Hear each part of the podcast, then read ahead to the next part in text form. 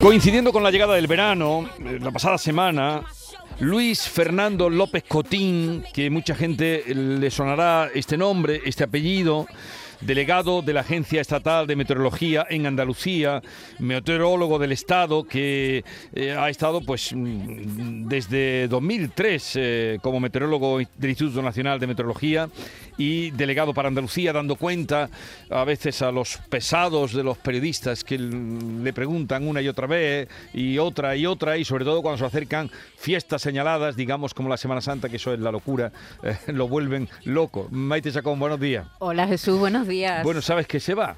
Sí, qué disgusto tengo. Yo soy una gran seguidora de Luis Fernando, como todos. como todo lo que nos gusta además la información meteorológica. Luis Fernando López Cotín, buenos días.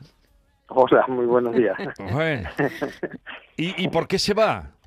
Eh, bueno, porque algo que llama jubilación forzosa. Ya tengo ya mis años y bueno, ya me corresponde dejar el paso a, otras personas y bueno, ya buscar otra vida, ¿no?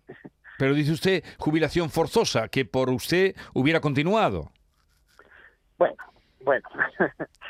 sí, realmente forzosa es a partir de que se llegan a los 65 años. Eh, funcionarios no, nos jubilamos.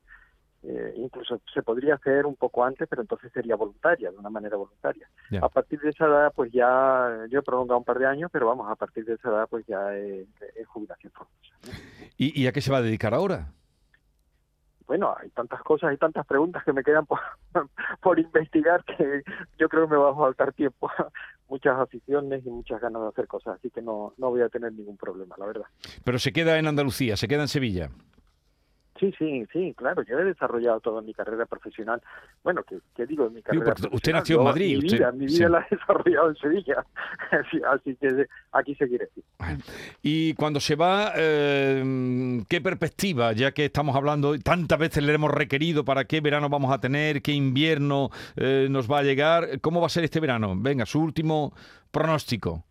Bueno, pues nada, este verano pensamos que lo más probable es que sea más cálido de lo normal. Tuvimos un, anticipo ya con un pico de, de, calor en, a finales del mes del mayo. Luego en junio hemos tenido realmente una ola de calor de seis días con temperaturas por encima de 40 grados en el interior de Andalucía. En fin, eh, lo que pinta es que sea es que vaya a ser calurosa, ¿no? Eh, esa es la la perspectiva que tenemos para este verano. Luis Fernando, usted ingresó en eh, la administración por concurso, oposición al Instituto Nacional de Meteorología en el año 1980, es decir, hace más de 40 años. ¿Cómo era la información meteorológica en esos años y cómo ha ido cambiando con el paso del tiempo? Pues sí, realmente esto es curioso. Bueno, ha pasado en toda la sociedad, ¿no? Todas las profesiones han modificado mucho. En meteorología se ha notado especialmente, ¿no? Eh, una de las dificultades que teníamos en, en los años 80 en meteorología era, bueno, pues tener información sobre el estado del tiempo.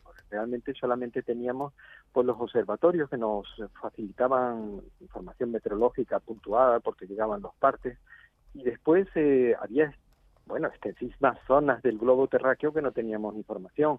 De hecho, sobre los océanos prácticamente eh, pues era, eran desiertos informativos, ¿no? Y, y, no sé si recuerdan, alguien recordará que existían unos barcos que se llamaban con una letra, el barco K, el barco R, eh, y entonces eso de una manera puntual pues nos daban una información en el Atlántico que bueno nos, iban avanzando de cómo se acercaban las borrascas por el Atlántico pero la escasez de información era era tremenda. Por otra parte lo que es eh, bueno tener una idea de cómo era la situación pues se conseguía con esos con esos pocos datos eh, éramos capaces de dibujar un, un, mapa del tiempo de esto de las isobaras que, bueno que todos estamos ya muy habituados a ver no pero luego venía el problema de la predicción y la predicción prácticamente se hacía de una manera yo diría que casi casi artesanal eh, basado en método científico pero casi artesanal trasladando sobre unos mapas y unas mesas con cristal y unos papeles semitransparentes, trasladando pues, lo que eran los sistemas, los sistemas de presión.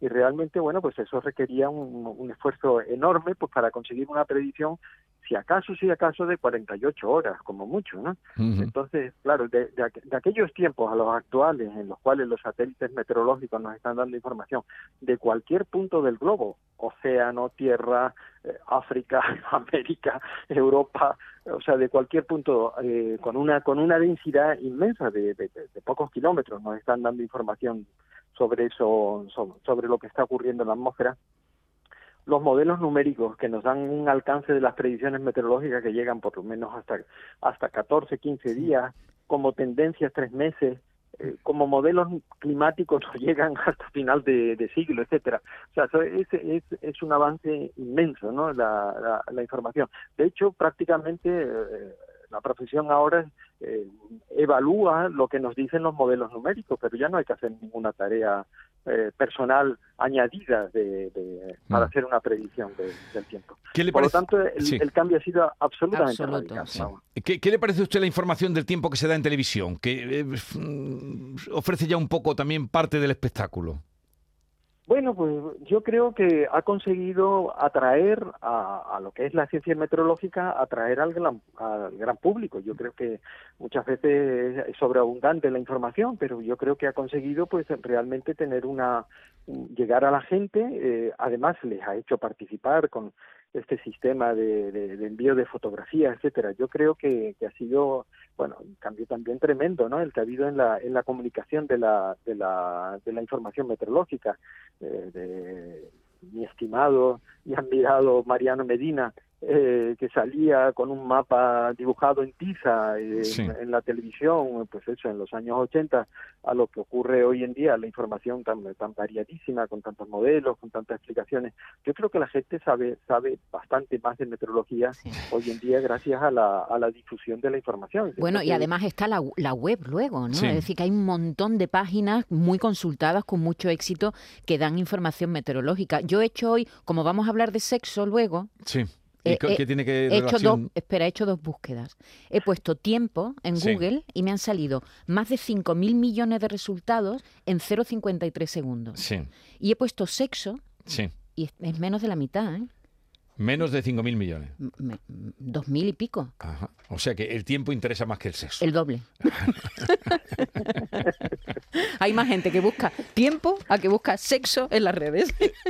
Eh, Luis Fernando López Cotín, queríamos simplemente mm, darle nuestra felicitación por la, edad alcanzada ya jubilosa y también agradecerle por todo lo mucho que tantos días y en tantos informativos, en tantos programas usted siempre ha estado con la misma amabilidad atendiendo los requerimientos cuando preguntábamos por el tiempo. Así es que muchas gracias por los servicios prestados y, por lo bien que lo ha desempeñado también pues por mi parte agradecer la, llamada y desde luego mi reconocimiento a todos los profesionales que conseguís que la información meteorológica se haya, se haya difundido y llegue a la sociedad de la manera que llega hoy en día. Por cierto, este fresquito que estamos mm, teniendo, este, este impasse entre calor y calor, ¿cuánto nos va a durar, Luis Fernando?